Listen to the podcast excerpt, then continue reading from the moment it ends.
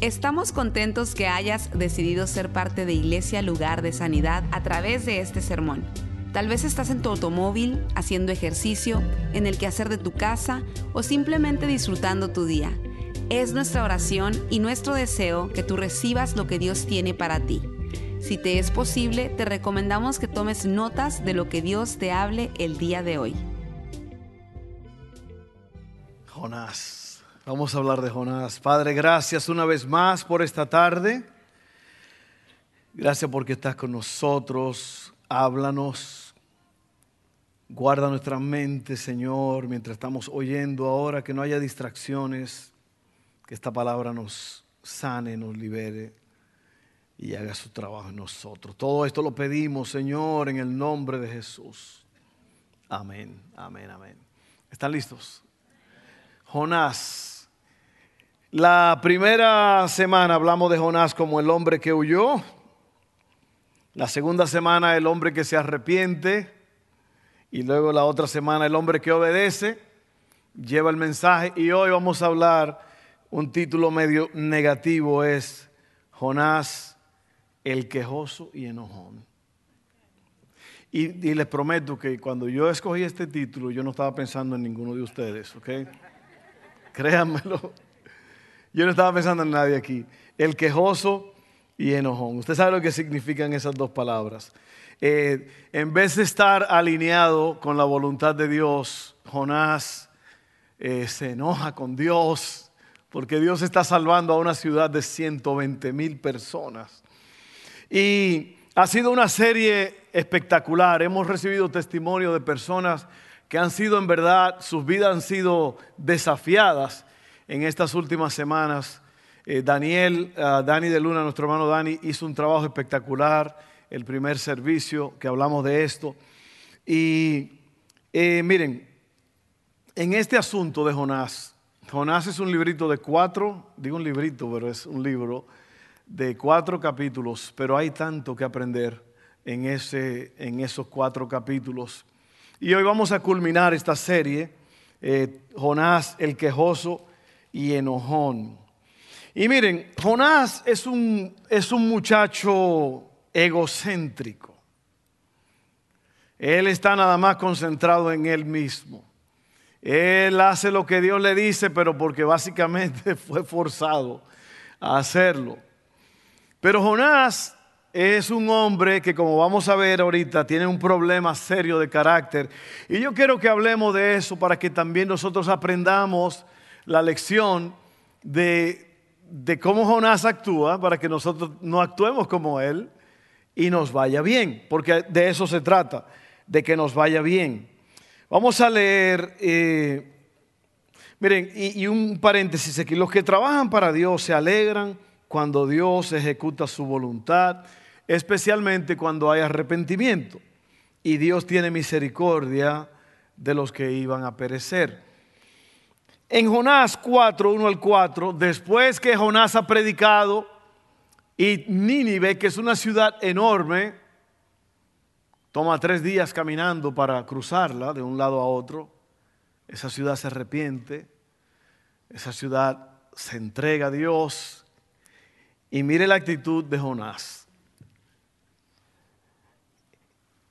Este cambio de planes molestó mucho a Jonás y se enfureció. ¿Cuál fue el cambio de planes?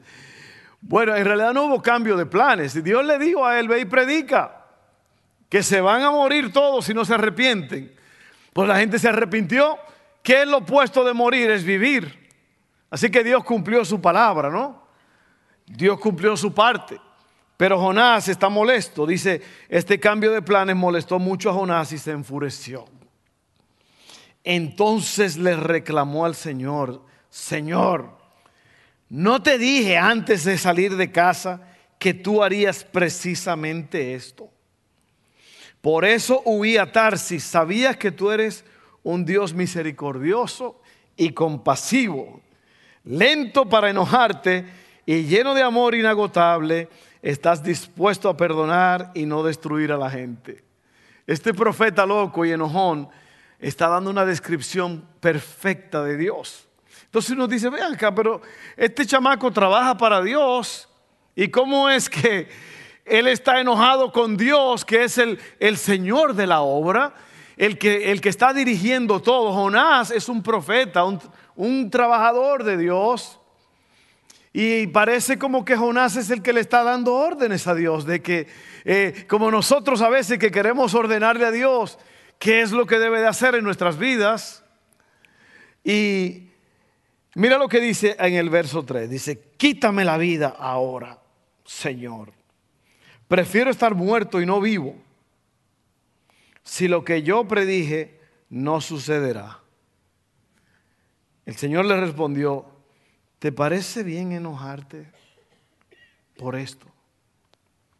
Una conversación con, con un ser humano que Dios está teniendo. Vamos a ver el problema de Jonás, número uno. El problema de Jonás es un problema de, bueno, él tiene varios problemitas, pero se manifiestan la, el enojo. Dice la Biblia que se enojó y se enfureció. O sea que pasó de un, de un, de un estado a otro. La ira, y te voy a explicar esto porque es muy importante, porque a todos nos pasa. Amén. A todos nos pasa, pero lo bueno que nosotros tenemos hoy es que nosotros podemos aprender de la lección, de lo que Jonás pasó. Amén. Eso es importante. Y yo te lo voy a explicar bien, con lujos de detalle ¿Por qué es que una persona no debe actuar así? ¿Por qué es que Jonás se enojó y se enojó a tal grado? Ahorita vamos a leer el resto de la historia para que usted vea lo que pasa. Pero el problema de Jonás es que Jonás no tiene compasión de la gente. Y como él, él quería que Dios matara a la gente, ahora él está enojado porque Dios no mató 120 mil personas contando los animales. O sea que el tipo está medio, medio enfermo de la cabeza. Hay un problema, pero le voy a decir por qué. Mire, la ira es una reacción emocional de hostilidad que produce desagrado personal a nosotros mismos o a alguna otra persona. La ira tiene varias fases o el enojo. Y este es el proceso de lo que de lo que pasa cuando usted no sabe controlar un pequeño enojo. Amén. A veces uno se enoja con la pareja, ¿sí o no? ¿Sí o no? A veces no, pastor, todos los días.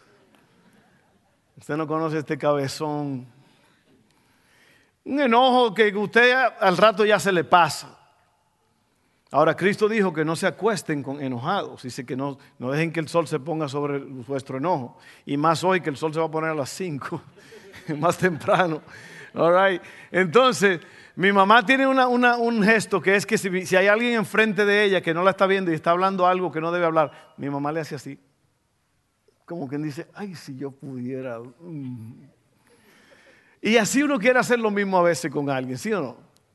A veces usted quiere, levanta la mano así eh, espiritualmente, sin que nadie lo vea, y usted quiere como...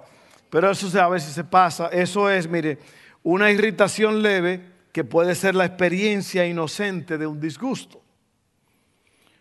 Un suave sentimiento de molestia producido por alguien o por algo. Todos pasamos por eso. Amén. Pero mira lo que pasa, si eso no se controla, Luego viene, esa irritación se convierte en indignación. Es un sentimiento de que hay que responder a algo. Tiene que haber una venganza del mal que se nos hizo. Pero tanto la irritación como la indignación pueden producirse sin ser expresadas. Si se alimenta la indignación, conduce a la ira que siempre se expresa. Los psicólogos, dicen que la ira es un fuerte deseo de venganza. Y esa es la etapa 2. Luego viene la etapa 3. A medida que crece, la ira se convierte en furia. Estas palabras sugieren violencia, aún la pérdida del control emocional. ¿Está viendo? Y aquí viene la cuarta fase. La última fase de la ira es la cólera. Obviamente la cólera o rabia es la forma más peligrosa de la ira. Entonces va de irritación a indignación, a furia y a cólera. Por ahí es donde las personas arremeten contra la vida de alguien. ¿Sabía usted que la cárcel está llena de personas que no pudieron controlar esa leve irritación y siguieron pensando, siguieron pensando? Por eso es que, mire, cuando usted se enoja por algo, no le siga, perdone, olvídelo, tómese un calmante, no siga, porque va a haber problemas. Usted va a causarle problemas a alguien problemas a sí mismo. Ya usted vio las cuatro fases, irritación, indignación, furia, cólera. Mira lo que dice Proverbios 19:11, dice, el, el buen juicio hace al hombre paciente. Su gloria es pasar por alto la ofensa. Y eso es lo que, lo que hay que hacer, es pasar por alto la ofensa. Porque si te quedas ofendido, vas a querer, te vas a indignar, te vas a querer vengar y vas a querer entonces causar daño. Y, el daño a veces no es necesariamente con una espada, con una pistola, con un palo. Dice la Biblia que hay hombres cuyas palabras son como golpes de espada. Las palabras duelen. Así que tenga cuidado como usted le habla a la gente. Ese es el problema de Jonás. Un hombre que se enojó tanto que quería que Dios matara a 120 mil personas. Luego vienen tres cosas, es el punto número dos, tres cosas. Dios provee tres cosas para enseñarle a Jonás una lección sobre la compasión. Vamos a leer Jonás 4, 5 al 8. Entonces Jonás se fue al oriente de la ciudad e hizo una enramada, o sea, una casita. Luego se sentó bajo la sombra de la enramada mientras esperaba ver lo que le acontecería a la ciudad. Él como que todavía estaba, como que todavía tenía un pequeño deseo, como una esperanza de que Dios todavía iba a mandar fuego. Y él se sentó a ver qué iba a pasar con la ciudad. Oye, oiga bien. Ahora bien, el Señor Dios proveyó que una planta frondosa creciera allí y pronto extendió sus anchas hojas sobre la cabeza de Jonás y lo protegió del sol. Esto le trajo alivio y Jonás estuvo muy agradecido por la planta. Pero Dios también proveyó un gusano. Al amanecer del día siguiente, el gusano se comió el tallo de la planta, de modo que se marchitó. Así que cuando el sol se intensificó, Dios proveyó un viento abrasador del oriente para que soplara sobre Jonás. El sol pegó sobre su cabeza hasta que se sintió tan débil que deseaba morirse y exclamó, es mejor morir que vivir así. Y usted pensó que fue Camilo VI que hizo eso. Vivir así es morir. Eso fue él que lo inventó, ¿usted lo vio? Fue Jonás que inventó esa canción. Oiga bien, qué tremendo está esto. Es mejor morir que vivir así.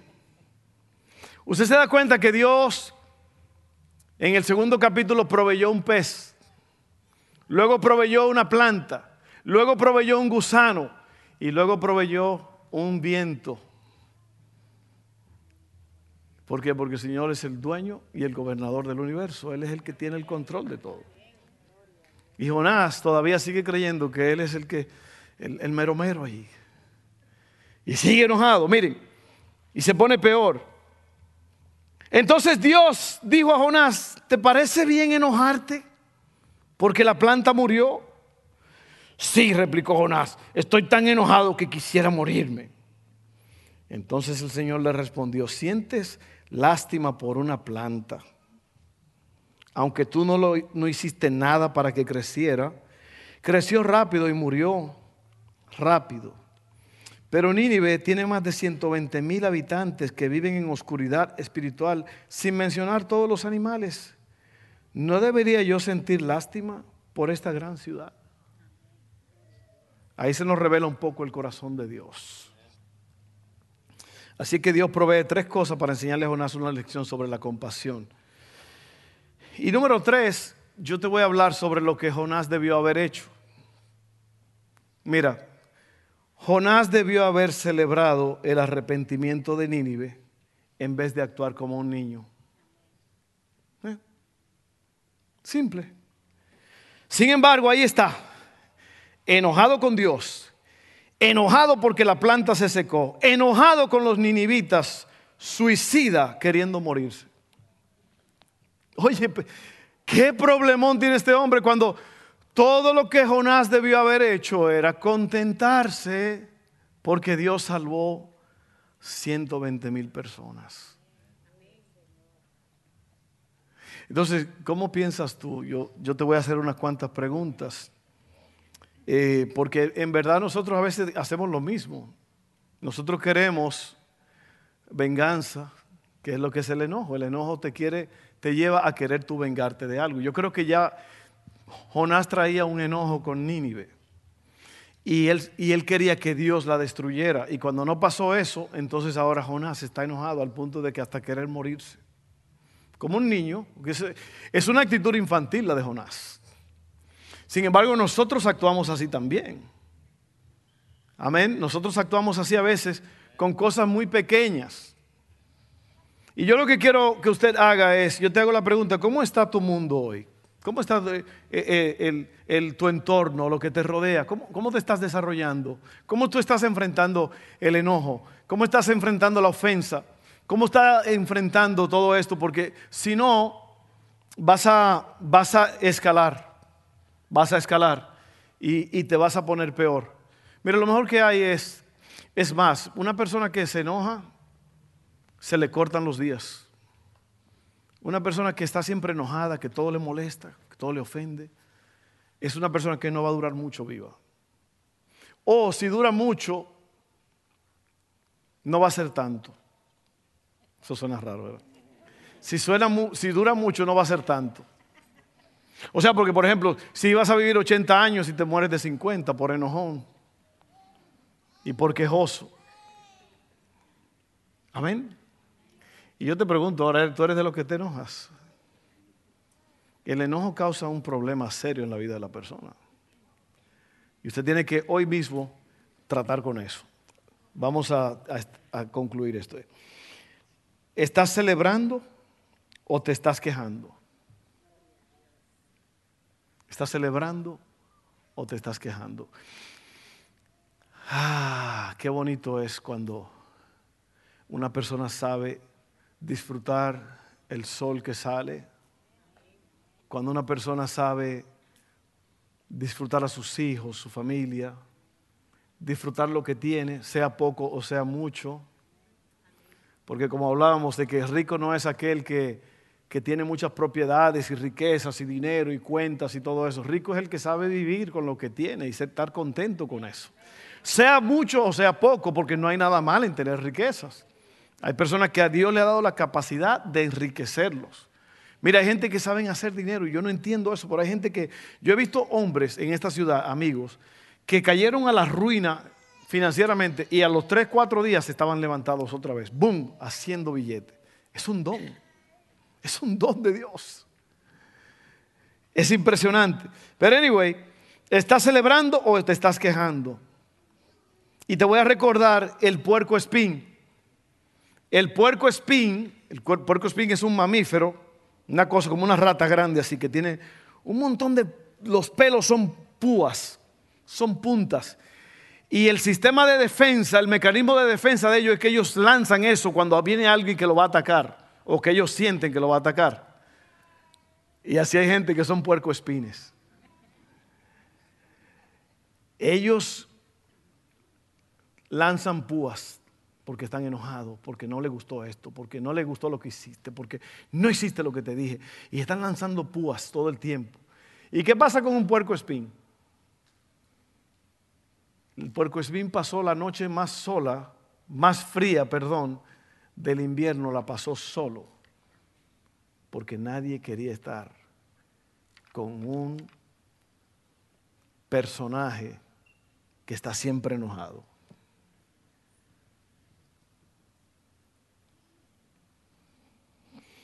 Por eso fue que Giovanni Ríos hizo un merengue que dice, porque el cristiano no debe andar enojado. Que el cristiano no debe andar enojado. Amén. No se enoje. El puerco espín, el puerco espín. ¿Es usted un puerco espín? No sé, pregúntele a mi esposa. Pregúntele a mi esposo porque los puercoespines no los reconocen ellos mismos.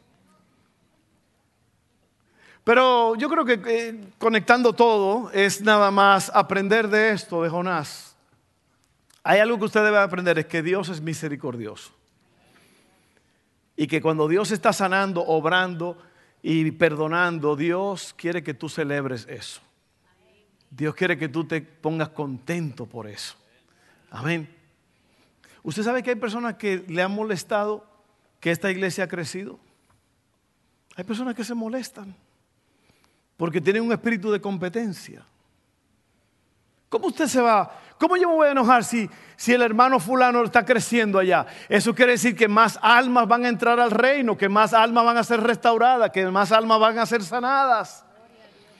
Mire, hay personas de otras iglesias por aquí alrededor que se enojan con los hermanos de esta iglesia, se los topan en las tiendas y se enojan con ellos. ¿A qué iglesia usted va?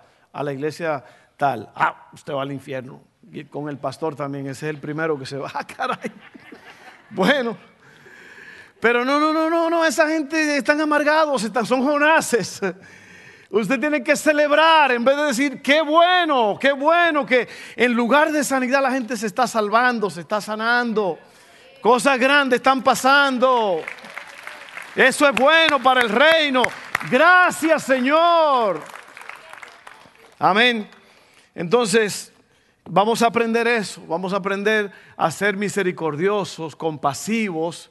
Porque mire, la gente, la gente anda sin rumbo y sin dirección. La gente está confusa, la gente está perdida, la gente está triste. Y lo único que le va a resolver el problema es lo que nosotros tenemos. Jesucristo. Jesucristo es el remedio de Dios. Jesucristo es la única alternativa que hay. Y en este, en este mundo hay muchos problemas, mucha soledad, mucha escasez, mucha fricción, muchos pleitos. Y Cristo es el príncipe de paz. Él quiere caminar entre nosotros. Qué bonito cuando nosotros somos así, ¿verdad? Que nosotros somos portadores de paz. Alguien dijo que cuando hay un problema, las personas sabias es como cuando, cuando hay un fuego. La persona puede traer un, un galón o un tanque de gasolina o un tanque de agua para apagar el fuego. Así que tenga cuidado con las palabras ásperas, con las malas respuestas, con las reacciones groseras. Sea una persona buena. Sea bueno en su casa, sea bueno en su matrimonio. Hijos, sean buenos con sus padres. Usted sabe lo, lo que sufren los padres por los hijos, el precio que pagan para que tengan lo que tienen. Que no haya fricción en casa. Vamos a ser buenos. Yo estaba leyendo el Salmo 78 hoy un salmo larguísimo. Y muy lamentable porque es un salmo poderoso, porque habla de las proezas y las grandezas de Dios. Pero también sabe qué dice. Y el pueblo no aprendió ni se arrepintió. Y Dios hizo esto, y Dios hizo aquello, y Dios mandó comida del cielo. Pero el pueblo no se arrepintió, siguió haciendo lo mismo. Entonces vamos a cambiar en esta noche, vamos a, a ser diferentes. Yo quiero hacer algo antes de orar. Miren, yo creo que aquí Dios va a hacer algo poderoso.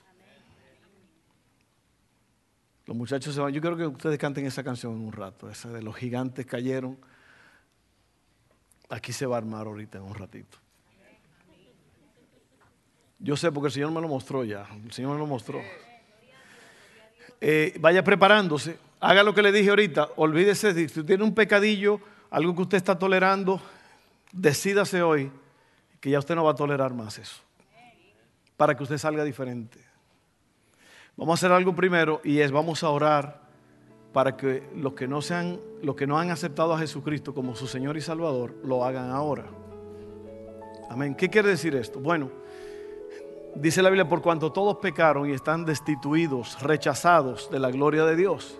¿Quién es el que hace que nosotros volvamos a Dios? Bueno, Jesucristo, dice la Biblia, porque hay un solo mediador entre Dios y el hombre, Jesucristo hombre.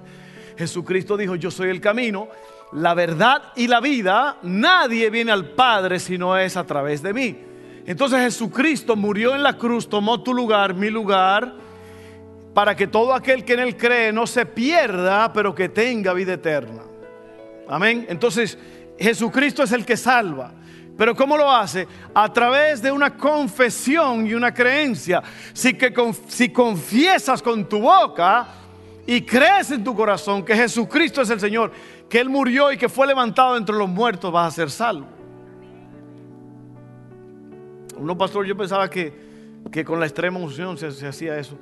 La extrema unción ni siquiera está en la Biblia. Eso no está en la Biblia. El purgatorio no existe, no está en la Biblia. Hay personas que dicen, yo no, tranquilo, tranquilo, que cuando, cuando yo me vaya a este mundo, eso lo resuelven mis familiares, hacen una misa, hacen un arreglo. No, no, eso no se arregla así ya.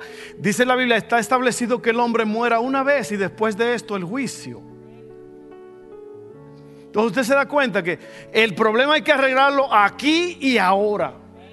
No mañana, no el lunes, martes, miércoles, no, es ahora es que usted, si usted no ha aceptado a Jesucristo como su Salvador, usted está en peligro. Así que vamos a hacerlo ahora, vamos a orar todos juntos, todos juntos conmigo, con el pastor orando. Padre, creo en ti.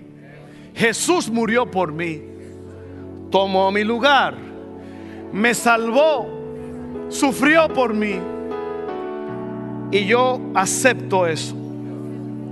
Yo creo que Él murió en la cruz, resucitó, me perdonó, me salvó. Y yo acepto eso. Perdóname ahora Dios. Te acepto. Acéptame tú a mí. Y por esa confesión, ahora mismo, yo soy salvo.